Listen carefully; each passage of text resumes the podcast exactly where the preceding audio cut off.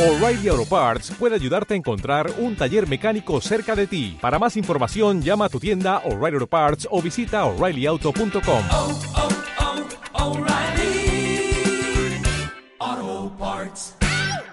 Kitabo. Vamos a ver en prácticamente casi 2000 años antes, en la Gemara, en la Gemarata, en la Gemara Megilá, está escrito en el Daf algo impresionante. No, no, lo tengo yo porque de acá tengo cosa. Dice así, Amar hay un pasuk, hay un la- en que dice así, Al titem Hashem Abaye Rasha, no des, dice, dijo Jacob vino, Jacob vino, ¿cuándo, cuándo, ¿cuánto tiempo vivió? Hace más de 3.000 años. Y él mismo hizo un rezo, le pidió a Kosoverjú, no le des Ma'abaye Rasha, los deseos del Rasha, de mamá alta fe, no quites su bozal a este guerrero, Eh, alta fe Yorum Musela, Amar Jacob, dijo Jacob vino, Lifra Kosh Barjú, Ribono Shelolam, al titen le a Esab a Rashat Ahabat Ribo. No hagas, no dejes, no le des a Esab a Rashat el deseo de su corazón. No dejes que Esab haga lo que él desea. Se mamó alta fe, ¿a qué se refiere? No quites su bozal. Yo Germania Sheledom, a esto se refiere a Germania. Lo está hablando la Gemara hace 3.000 años. Dice, no le des el deseo a los germanos, Germania Sheledom. Sheil Malehem Yotzim, porque si dejas que ellos puedan salir al mundo, pueden destruir todo el mundo completo. Esto está escrito hace 3.000 años. ¿Eh? No, no, no, la Gemara. Germania, la Gemara. Solamente la Gemara dice Germania con men, pero ahí explica que es un eh, Taut Sofer, pero es Germania. Sí, claro, los germanos existían. Y a- si existían o no existían, está escrito en la Gemara, lo dijo Jacob vino hace 3.000 años. A Koshbarujú, no dejes a los germanos, a Germania, Shenedom salir, porque si salen, si les das su deseo, pueden destruir el mundo. Entonces, lo que estamos viendo acá, dice, no quites el bozal, el bozal, como que tenían un bozal. La pregunta es, ¿cuál es el pueblo que tenía un bozal colocado? Y si le quitamos ese bozal, al pueblo guerrero, es un pueblo destructor que puede destruir. Dice, se mamó al tafet, yo Germania Sheledom. El bozal no le quites, esta es Germania Sheledom. Pero ¿por qué justamente a Jacob vino se le ocurrió decir que el bozal se refiere, que está puesto a, a a, Germania, Alemania? ¿Por qué? Eh, ¿Por qué tuvo que decir tan claras las características? Hay palabras, prácticamente son palabras proféticas en la Gemara. ¿Por qué la Gemara no escribió eso mismo con los persas? ¿Por qué la Gemara no escribió eso mismo con los griegos o con los, romanos? No, la Gemara dice específicamente Germania Sheledón. ¿Por qué no lo escribió así? Sino que lo puso con nombre y apellido. Germania Sheledón. Justamente los dos. Alemania de Edom. No, ni, es Alemania sola, ni es Edom, Edom solo. Alemania Sheledón. Entonces, justamente una asamblea que habían hecho, como dijimos, que era una asamblea que se permitió casar, hacer, casamientos mixtos. A Koshbarjú le mostró lo que puede llegar a pasar, Berminam. Cuando una persona, a Israel, siempre nos mantenemos unidos. Pero cuando, después de todo esto, vimos pero todo esto, después de esto, como dijimos, no nos da respuesta. ¿Por qué no nos da respuesta? Porque no solamente cayeron en la Shoah gente reformista, gente alejada, sino todo tipo de gente, Perminan, también. Y Saddikim y Hasidim, como dijimos, Anshema Ase, Jajamín grandísimos, también. Entonces todo esto no nos da respuesta, pero tenemos que saber que en verdad esto por lo menos tenemos un alivio. ¿Cuál es el alivio? Saber que la historia no es un acontecer al azar de la naturaleza. No lo que pasa, pasa porque tiene que pasar por la naturaleza y que puede ocurrir cualquier cosa, sino que la historia en verdad se rige por leyes de causa y efecto. Todo es unas leyes de causa y efecto. Y nosotros somos los causantes de los efectos. Nosotros, como dijimos, por ejemplo, preguntó mismo Abraham Avinu, no entendía. Abraham Avinu, Abraham Avinu el, el padre de toda la emuná del pueblo de Israel, dijo, a Shofet Kolahares, lo ya hace Mishpat. el que juzga toda la tierra, él mismo no va a hacer un juicio, no va, no, va, no, va, no va a tomar las riendas. El juez de toda, la, de toda la tierra no va a hacer justicia. Y con todo eso que preguntó Abraham Avinu, no perdió la emuná. O sea, sí puede uno preguntar, pero no perder la emuná. Y Abraham Avinu pregunta, ¿por qué pregunta? Porque cuando alguien pregunta es porque, sabe que alguien porque sabe que alguien lo está escuchando. Si nadie lo escucha, ¿para qué va a preguntarse? Cuando alguien pregunta, es porque sabe que en otro lugar alguien lo está escuchando. Justamente por eso Abraham no preguntó. Y no solo obedece a Koshbarhu, sino que también pregunta. Y se vale preguntar. Ojalá nosotros podamos tener esa emuná tan grande para no solamente obedecer a Koshbarhu, sino nosotros estamos seguros de su presencia a Koshbarhu, pero inclusive que podamos preguntarle a Koshbarhu, ¿dónde estabas en ese momento? Sí se vale preguntar, no es que no se vale. La emuná es la emuná, pero si, sabemos que hay a Baruj sabemos que alguien nos escucha y sabemos que se vale preguntar. Para que veamos cómo esa firme emuná de Abraham Avinu se hizo carne y sangre en el pueblo judío, hasta tal punto que aquel que dudaba de la incomprensión, no entendía lo que estaba pasando, no por eso perdía su emuná. Les quiero leer una carta para que podamos entender un poco de lo que significa la fe la emuná en Akadosh Baruj en saber que todo lo que pasa es por algo, aunque no lo entendamos. Esta, esta carta fue escrita en Varsovia, 28 de abril de 1943. Y la carta dice así, yo, Yosef, hijo de David Rakover de Ternopol. Lo escribió una persona, Yosef, hijo de David Rakover de Ternopol, un hasid del Rebe de Gur.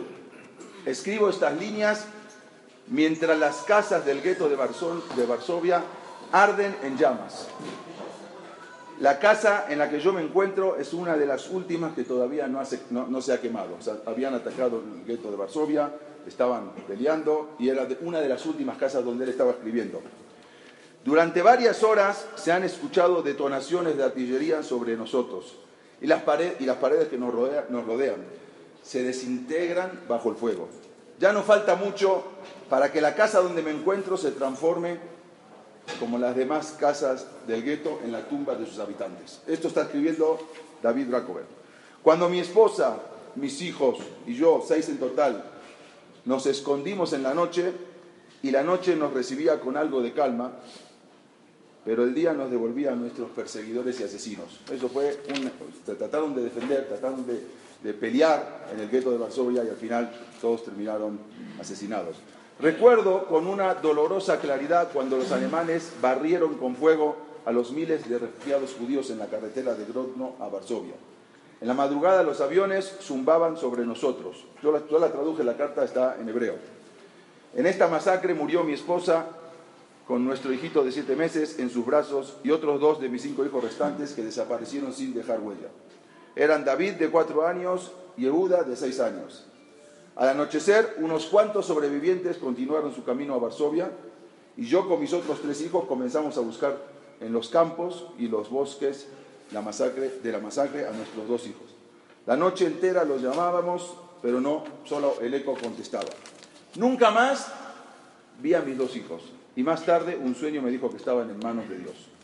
Mis otros tres hijos murieron al término de un año en el gueto de Varsovia. Varsovia. Rúgele, mi hija de 10 años, oyó que era posible encontrar pedazos de pan en el basural público, fuera de los muros del gueto. Pues no había lo que comer, muchas niñas o niños se escapaban y salían a buscar. El gueto padecía hambre en esa época y la gente que moría de hambre quedaba tirada en las calles como basura amontonada. La gente del gueto estaba preparada para enfrentar cualquier muerte, menos la muerte por hambre.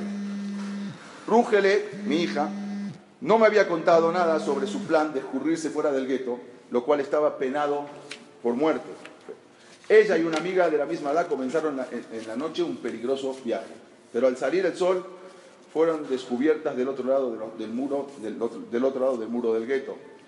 Guardias nazis y decenas de sus agentes polacos comenzaron la persecución de dos niñas judías que habían salido a la búsqueda de un pedazo de pan duro en un bote de basura.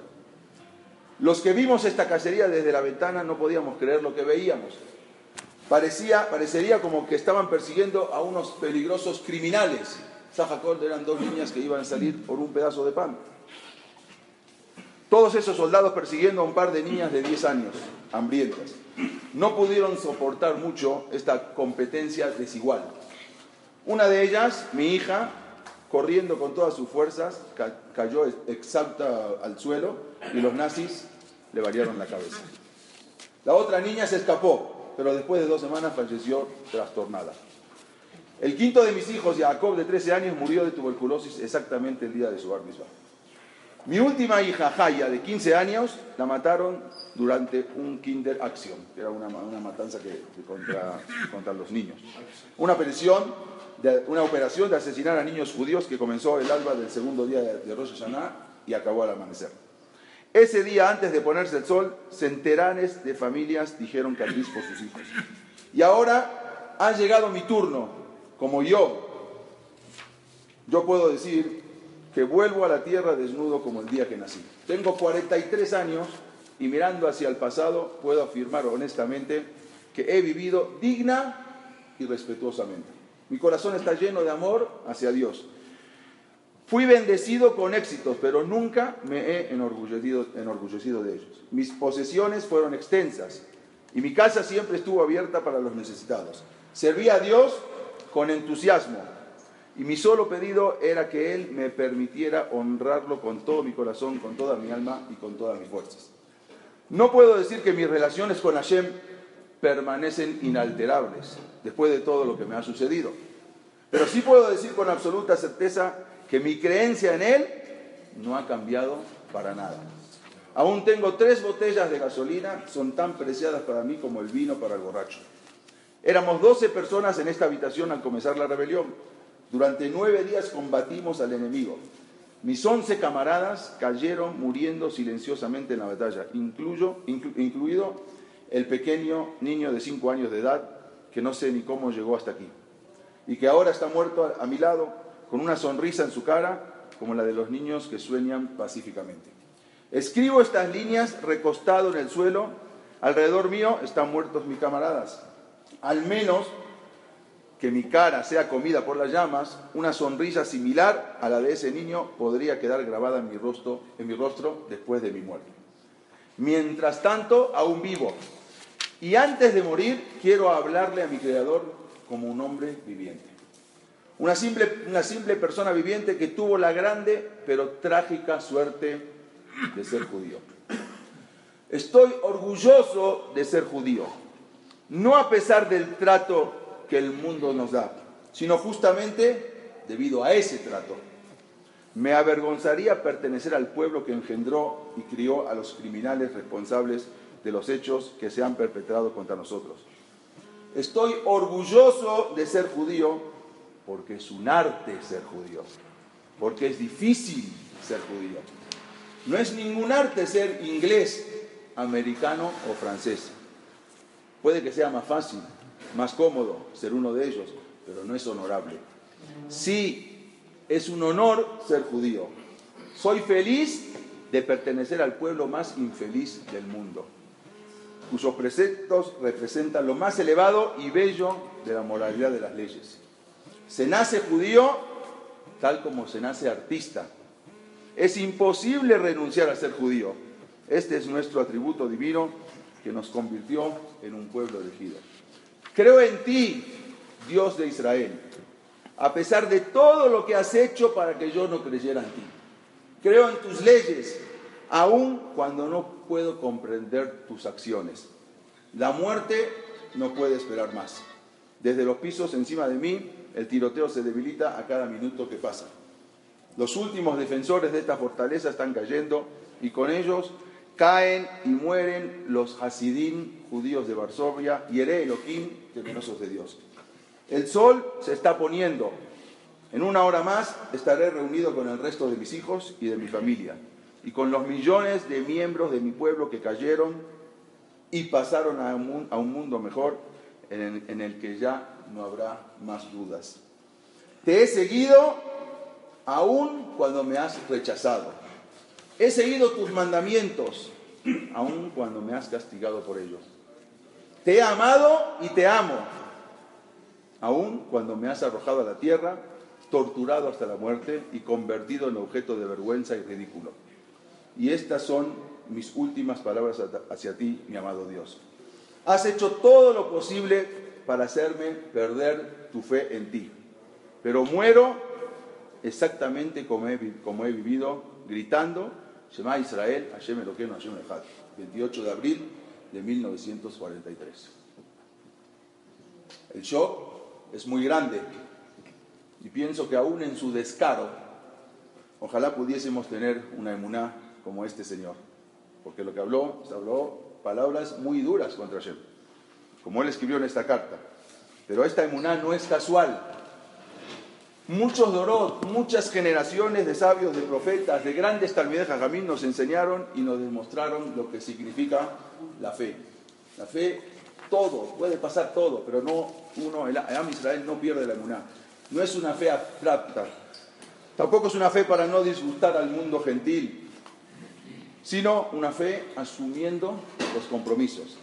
Toda esa fe de nuestros antepasados que durante generaciones y generaciones a lo largo de los siglos se fue fortaleciendo.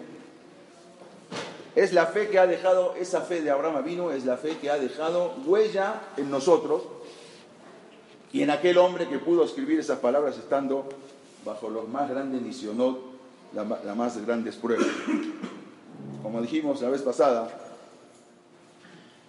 si alguien entra a una película, cuando la película ya está iniciada y sale antes que la película termine, solamente estuvo cinco minutos viendo la película. Le preguntamos, como dijimos a esa persona, Señor, usted que estuvo viendo esa película cinco minutos, ¿me puede decir cómo termina la película?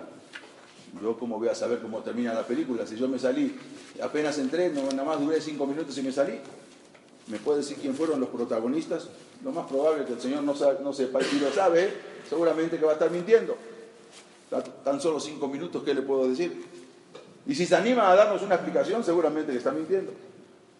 Nosotros no podemos entender que por nuestra capacidad no podemos comprender los argumentos de la historia. Llegamos a este mundo cuando la película empezó hace varios miles de años. O sea, llegamos tarde a ver la película. Y también nos vamos antes que termine.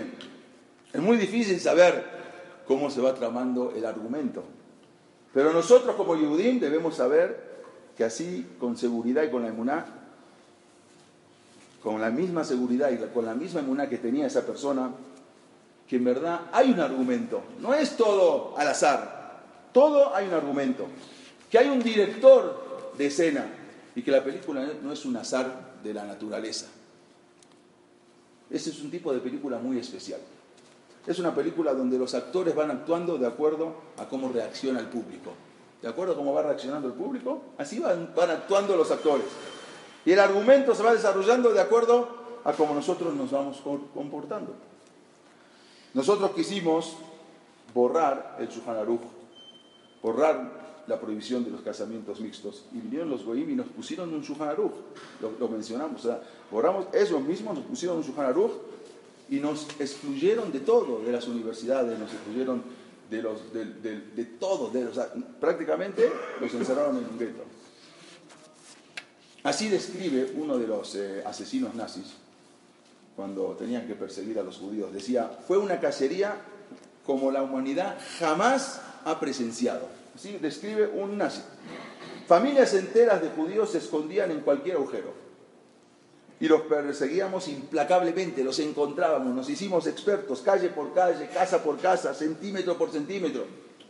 Nos hicimos expertos en el descubrimiento de los escondites. Cuando registrábamos una casa, golpeábamos las paredes y encontramos donde había huecos en las paredes, sabíamos que ahí estaban escondidos familias de judíos. Era una verdadera cacería lo que hacían, así contaba él. En los campos de concentración, Amalek trató de demostrar que nosotros éramos los que no éramos los que creíamos que éramos. En algunos lugares, por ejemplo, hubo casos que a los judíos, en algunos campos de concentración, se les prohibió caminar en dos piernas. Todos los judíos tenían que caminar en cuatro patas. Los soldados nazis Aparte, porque decían que, eh, ¿por qué en cuatro patas? Decían que ese era el estado natural del judío. Entonces tenían, nos obligaban a caminar en cuatro patas. Los soldados nazis les tiraban la comida al piso y ahí tenían que comerla, como los animales. Las necesidades las tenían que hacer directamente sobre el cuerpo, como los animales. No había, no había que ir al baño, directamente como los animales. Y hasta algunos ale- alemanes llegaron a creer, a creer que se iba a efectuar una regresión. O sea, que el judío iba a regresar a su escala animal. O sea, ellos ya, algunos ya pensaban que así era y verdad, así los judíos se van a regresar a su escala animal.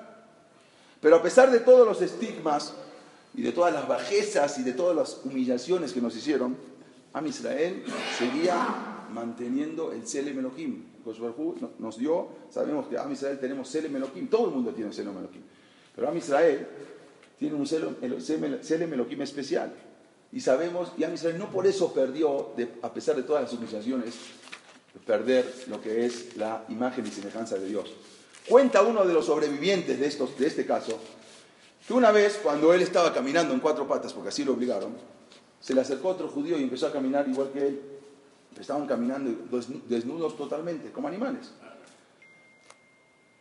Entonces uno dijo así, dijo así a Kosh Baruj Hu, mientras estaba caminando, perdóname si estoy desnudo, y comenzó a recitar de memoria Masejet Betzah. O sea, la, la, la Gemara que la sabía de memoria, em- se empezó a, a decirla, le dijo a Hu, perdóname en el estado en que estoy, yo sé que no se puede re- rezar ni estudiar una Gemara desnudo, pero no tengo otra opción. Y, y empezó en ese momento a recitar Masejet, todo el Masejet Besá de memoria, la Gemara Besá de memoria. Y continuó dici- diciendo así, no soy un animal, soy más que un malaj. Se había estudiado una maseje de memoria, Betzá, toda la Gemara de memoria. El que miraba la, la escena esa a simple vista, veía, ¿qué veía? Un ser humano totalmente avergonzado, un ser humano totalmente humillado, aparentemente derrotado, que caminaba como una vaca en cuatro patas o como un caballo. Pero sin embargo, él tenía esa llamada de Yehudí y seguía recitando de memoria la Gemara Betzá. Un Yehudí, Shomer Torah un Yehudí, que él, él era más adelante cuando acaba la Shoah, eh, y entraron los aliados y empezaron a ver lo que habían hecho los alemanes. Uno de los soldados, era un teniente, era un Yehudí, un Yehudí, y eh, un Yehudí que Shomer Torah Mitzvot, que cumplía la Torah, pero él trabajaba, era soldado, trabajaba en, en el ejército de Estados Unidos. Se llamaba el teniente Birenbaum, él escribió un libro. Él estuvo en las filas del ejército de Estados Unidos cuando los aliados ganaron la guerra y los alemanes escaparon y liberaron los campos de concentración. El teniente Birenbaum escribió y dijo así, ¿cuáles fueron sus experiencias cuando entró? Nunca voy a olvidar la cara de tormento de ese joven de 16 años. Entró y vio acostado en una cama a un joven de 16 años. Era mi primera experiencia en un campo de concentración. Apenas llegaban al campo de concentración. Apilados en la entrada de Osfrud estaban los cuerpos sin vida que dejaron los alemanes y se fugaron. Miles de cuerpos sin vida. Muchos de los cuerpos aún estaban calientes. La sangre aún, fluía por los agujeros de las balas de las ametralladoras. Ellos antes de irse hicieron toda una cacería, para- ya sabían que estaban perdidos, inmediatamente a los que estaban vivos los empezaron, los asesinaron y se escaparon. Todavía había algunos que no, que su sangre todavía estaba caliente, como dice. Comencé a buscar algún judío que se había podido escapar de los detestables derrotados nazis, sea, alguien que había quedado con vida, y me encontré a dos en la sala de enfermos de tifus. O sea, había dos que no estaban afuera, sino estaban adentro, en la sala donde estaban los enfermos. Entré a la sala y los vi acostados en una tabla de madera. Uno de ellos era un judío polaco de unos 30, 35 años y un joven húngaro de 16 años. Los dos eran los únicos que estaban en toda esa sala. Les di una frazada para que se puedan cubrir, apenas si se podían mover. No obstante, el hombre mayor todavía estaba en un poco mejor condición que el joven. Habían estado demasiado enfermos para obedecer la orden de, ir, de dirigirse al patio. O sea, cuando les dieron la orden de que se dirijan al patio y ahí los asediaron a todos, ellos no se podían ni levantar. Eso fue lo que los salvó. Ahí se habían salvado de la suerte que los otros habían corrido en, en, los, sus compañeros, habían en el patio de la prisión. Su primer pedido fue un pedazo de pan. Apenas me vieron a mí, ya como un soldado americano, su primer pedido fue, dame un pedazo de pan. Este fue un pedido que en verdad yo escucharía mucho más adelante muchísimas veces. Después de este, esta fue la primera reacción. Después más, cuando fuimos encontrando, fue, nos, nos fueron pidiendo comida. Pronto aprendimos que debíamos ser muy cuidadosos acerca de la comida que le dábamos a los sobrevivientes. Muchos de los sobrevivientes que durante muchos años vivieron en el infierno de los campos de concentración, cuando empezaron a comer les estalló el estómago, porque su estómago tenía varios años que no comían. Entonces, tragaron- tra- habían tragado rápidamente toda la comida y al final, pues, con la buena intención de los liberadores, que le daban comida para que se mantenga, pero no era lo mejor, había que haberle dado como a pisador, de a poquito, un poquito de sopa y así, hasta que el estómago se iba acostumbrando, pero se empezaron a dar de comer y algunos chocolate y algunos le daban pan y explotaba el estómago.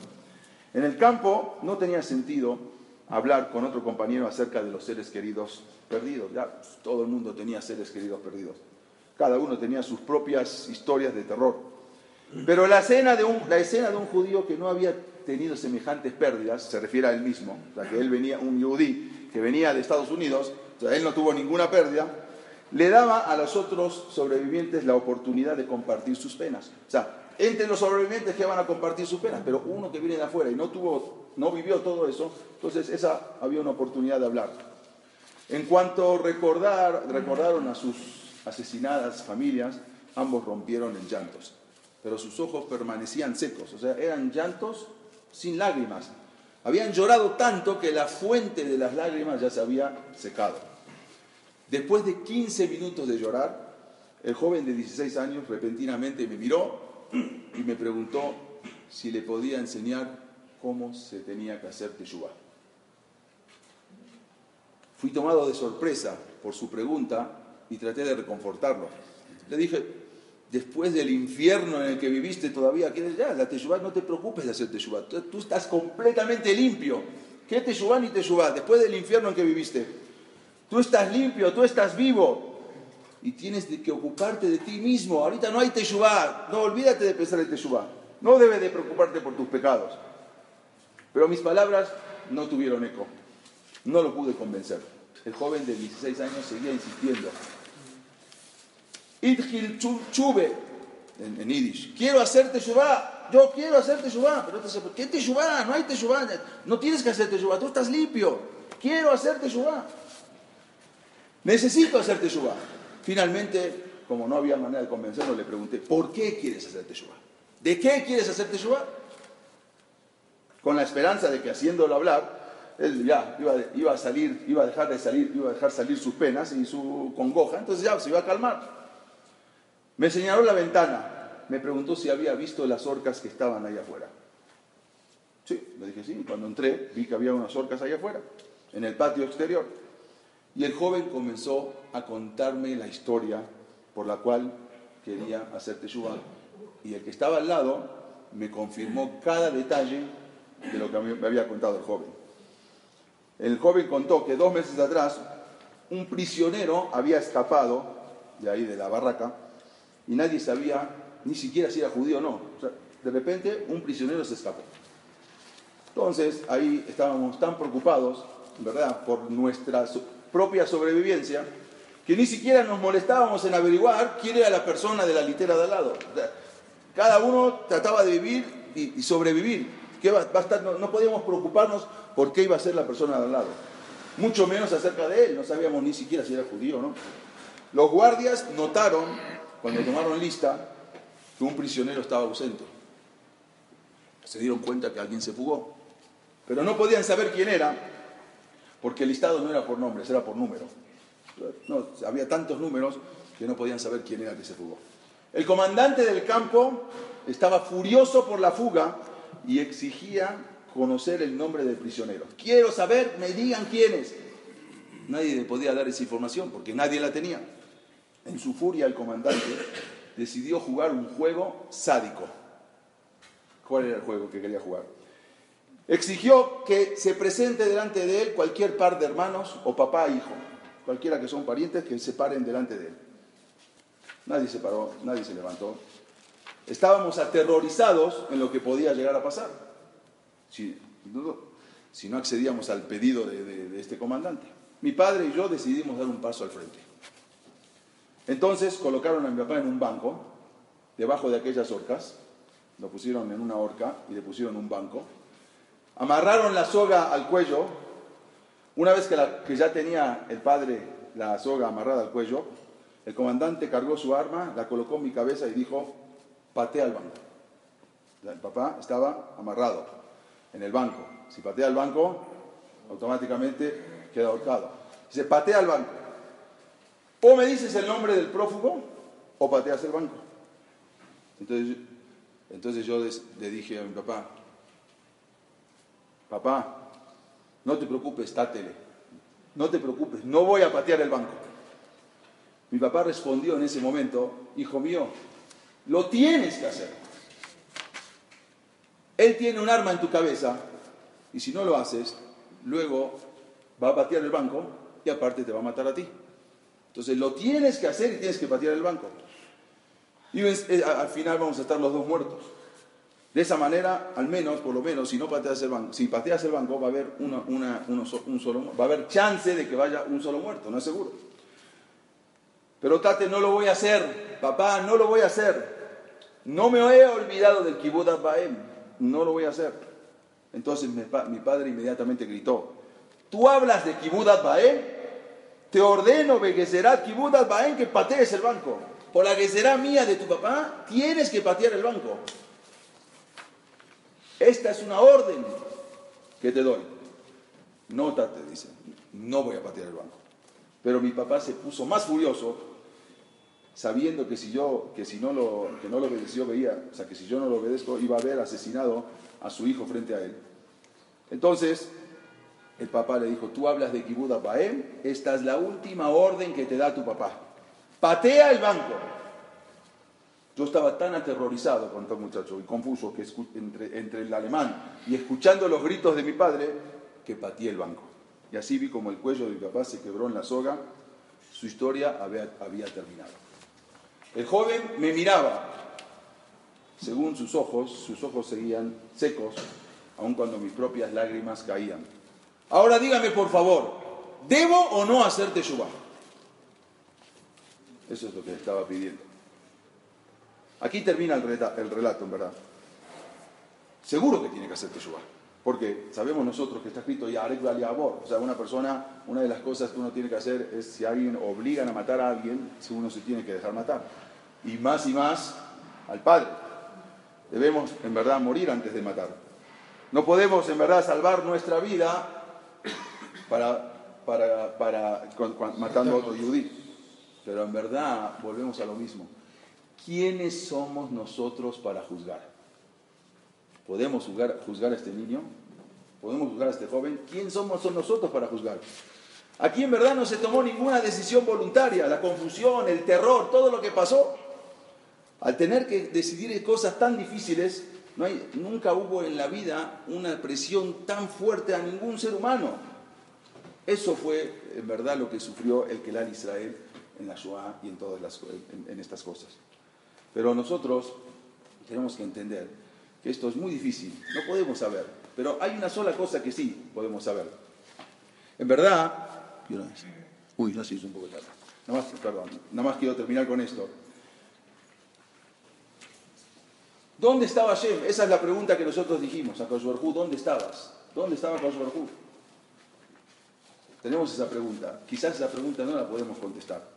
Pero solo hay una cosa, hay una cosa que sí podemos contestar. Saber que tenemos que buscarlo. A Kosh Baruj Hu hay, a veces es bemistar, acá es bemistarim, se esconde. Nosotros tenemos la obligación de salir a buscarlo. Tenemos la obligación de preguntar, tenemos la obligación de averiguar. No siempre vamos a saber, pero tenemos esa obligación. Esta es la obligación que nos enseña Hu. En verdad, nos enseñan los Jamín. Cuando mismo, cuando Moshe Rabbenu eh, estaba en el Yam Suf y pasaba, dijo, mi jamoja baelim Hashem. Así dijo, ¿quién como tú? Hay uno de los Tanaim en la Gemara que prácticamente le, le- le contradice a Moshe Rabbenu. Dice, alti creba elim el abailevim. Y esto si no está escrito en verdad no se puede decir. No digas entre los poderosos, porque dice Mika Moja Baerim, ¿quién como tú entre los poderosos? No digas entre los poderosos, sino di Mika Moja Baerim. ¿Quién como tú entre los mudos? Así está escrito en la Gemara, le dice a Hu. ¿Quién como tú entre los mudos a bejitufo shelotor allá. Que escuchaste las maldiciones de ese rayá, o sea, de paró en ese momento te, y te quedaste callado. De modo que en verdad la pregunta que surge no es por una falta de fe. A veces uno tiene miedo de preguntar. No, van a decir que no tengo muná. Nuestra pregunta no es una falta de fe. Nuestra pregunta la preguntaron los Tanaim. Nuestra pregunta la preguntó Moshe Rabenu. Al contrario, Moshe Rabenu y los Tanaim tenían una fe más grande que nosotros y no obstante hicieron la pregunta. En verdad yo no vengo a dar una explicación. Nadie podría hacerlo. Ni nadie podría dar una manera, una respuesta, una respuesta simple manchando la memoria de 6 millones de Yehudim. Nadie puede venir a dar una respuesta. Es Yehudim, que todos los Yehudim está escrito que hasta el último Yehudim más alejado de todos se llama que murió al Kiddush Hashem. Así está escrito. Todos los Yehudim, una persona que fallece al Kiddush Hashem es la mala más grande, la categoría más grande que existe. Aún el más alejado, aún el casado con una goy, si muere por ser Yehudim, se llama que es hizo Kiddush Hashem y tiene Olam directo, es directamente Olam Abba, se llama que se entregó al Kiddush Hashem. ¿Cómo podemos venir a nosotros a hablar de gente que nosotros no estamos en su categoría? Sería muy sencillo y hasta una mentira decir que nosotros, que todos los pecadores fallecieron. Eso es una totalmente, eso es una profanación a las memorias, porque en verdad no es así. Porque aun cuando aquellos que murieron no eran solamente los que murieron reformistas, asimilados o comunistas, sino también murieron grandes Talmideh Jajamim, Anshema Ase, hombres de fe, Rabbanim, Admurim, también. Entonces nosotros no podemos venir a decir ahora ¿Qué pasó? No entendemos. Son caminos de Akash Barjú. Lo único que tenemos que tener es la fe, la emuná, como esta persona. Personas que hablaban todo el día con Akash Barjú, estudiaban cada instante, no paraban de estudiar Torah y también fallecieron. Por lo tanto, en verdad, hoy no vamos a salir con una respuesta. Pero lo que sí tenemos que salir es con la emuná fortalecida. Eso es la. Dicen los Jajamín que Sheelat Jajam, Hatzit Teshuvah. O sea, no podemos entender la respuesta, pero por lo menos una, la Sheelá ya es- se llama Sheelat Jajam. La pregunta de un Jajam es la mitad de una respuesta. O sea, hacer bien una pregunta, formular bien una pregunta, ya se llama que estoy en la mitad de la respuesta. Y eso es lo que tenemos que entender. Solamente termino con esto. Había un rab, se llamaba el Zaraf de Kotz, Rab Menachem Mendel Morgenstern. En una ocasión, él estaba haciendo sus meditaciones en el bosque y se encuentra un niño, que es el que era su nieto, que viene llorando. Y llora, llora el niño. Entonces el rab le pregunta, ¿por qué lloras? El niño le respondió, lloro porque estamos jugando a las escondidillas. ¿Cómo se dice escondidillas? No? ¿Eh? Escondidillas, no estábamos jugando a eso. Está bien, estabas jugando. Entonces, ¿por qué estás llorando? Le pregunta el abuelo, que era el rab de la comunidad. El niño responde, estoy llorando porque nadie me ha encontrado. El rab dice, bueno, tienes que estar contento, si de eso se trata el juego. Si nadie te encontró, es lo mejor. Es lo mejor. Entonces dice, no, abuelo, ellos me hicieron una broma pesada. Ellos me dijeron que si yo me escondía, me iban a venir a encontrar. Entonces yo me fui, me escondí, y ellos en lugar de buscarme, se fueron cada uno a su casa. Y me dejaron a mí solo como un tonto escondido, y acá tengo dos horas esperando que me vengan a buscar y nadie me viene a buscar. Están todos ya acostados, comiendo en su casa. Al principio yo estaba feliz, estaba contento, qué bueno, nadie me viene a encontrar, qué increíble, qué bien que me escondí. Pero después, cuando ya iba pasando el tiempo y no, iba, no escuchaba las voces de mis compañeros, empecé a preocuparme. Y cuando fue pasando el tiempo y vi que en Col, Benone, nadie, no había respuesta, ninguna voz, y el, si- el silencio era la respuesta a mi escondite, me di cuenta que realmente me había escondido, sí, pero nadie me buscaba. Yo estaba escondido, pero nadie salía a buscarme. Por eso lloro. El rebe de Kotz, cuando terminó de escuchar esto, se, puso a llorar. Eso es exactamente lo que pasa con Akadosh Hu se esconde de nosotros para que lo encontremos. Pero nosotros, desgraciadamente, lo dejamos escondido. Y nadie trata de buscarlo. Nadie trata de, poder, de descubrir dónde está su presencia. Y eso es lo que nosotros como Yehudim tenemos que hacer. No tenemos las respuestas, no tenemos todas las respuestas, pero por lo menos tenemos que buscarlo, tenemos que preguntar, tenemos que llamar, tenemos que clamar, aunque no tengamos la respuesta. ¿Dónde estás escondido, Koshbarhu? No decir, ¿dónde estaba Shem? Y cerrar el libro y Hazak Baruch. No. Nosotros tenemos que averiguar, tenemos que seguir. Eso es lo que Koshbarhu quiere. Se esconde, pero quiere que nosotros lo busquemos. Y el problema es que cuando nosotros cerramos el libro, ya no lo buscamos. Nuestro deber es seguir buscando las huellas, encontrar dos pasos de Koshbarhu. Quizás no lo encontremos, quizás no encontremos respuestas a, a, nuestros, a los interrogantes. Las preguntas están muy cerradas, quizás no se van a aclarar. Lo peor que puede pasar no son las charot, no son los sufrimientos. Los sufrimientos en sí, sino el hecho en que no le demos sentido. Cuando, por ejemplo, a un niño viene el papá y le pega, sin embargo, le duele al niño, pero el niño siente que el que le está pegando, ¿quién es? El papá. Es una mano distinta, es una mano cálida, es una mano cariñosa que le está pegando. El problema es cuando el que nos pega es una mano fría, es una mano que ni siquiera sentimos que nos pega. Ese es el problema. Entonces lo que nosotros queremos decir esto, eso justamente se convierte en un, un efecto sin causa, sin sentido, sin explicación, como dice Platón, el acto sin potencia. Por eso está escrito en la Gemara, Beayaki, Tincena, Tzarot, Raot, Berrabot.